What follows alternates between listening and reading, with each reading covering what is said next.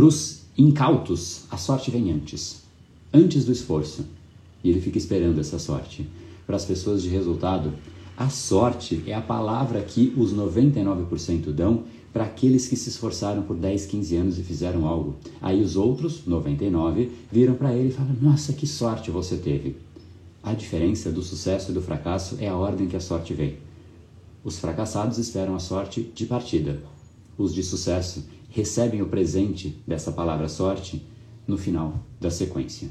E essa diferença ela é brutal. Seguramente você já viu alguém que teve um resultado tremendo e você já pensou, cara, que sorte esse cara teve. Olha a sorte que ele teve de desenvolver esse mercado, olha a sorte que você teve disso. Tem gente que fala, André, você teve sorte demais, sorte disso, sorte daquilo.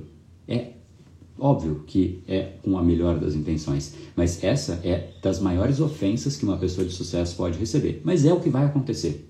Por que é uma ofensa? Porque ela não fez aquilo ao acaso. Ela ficou, às vezes, abrindo mão de coisas gigantescas que a maior parte das pessoas não teria culhão para tomar aquela decisão.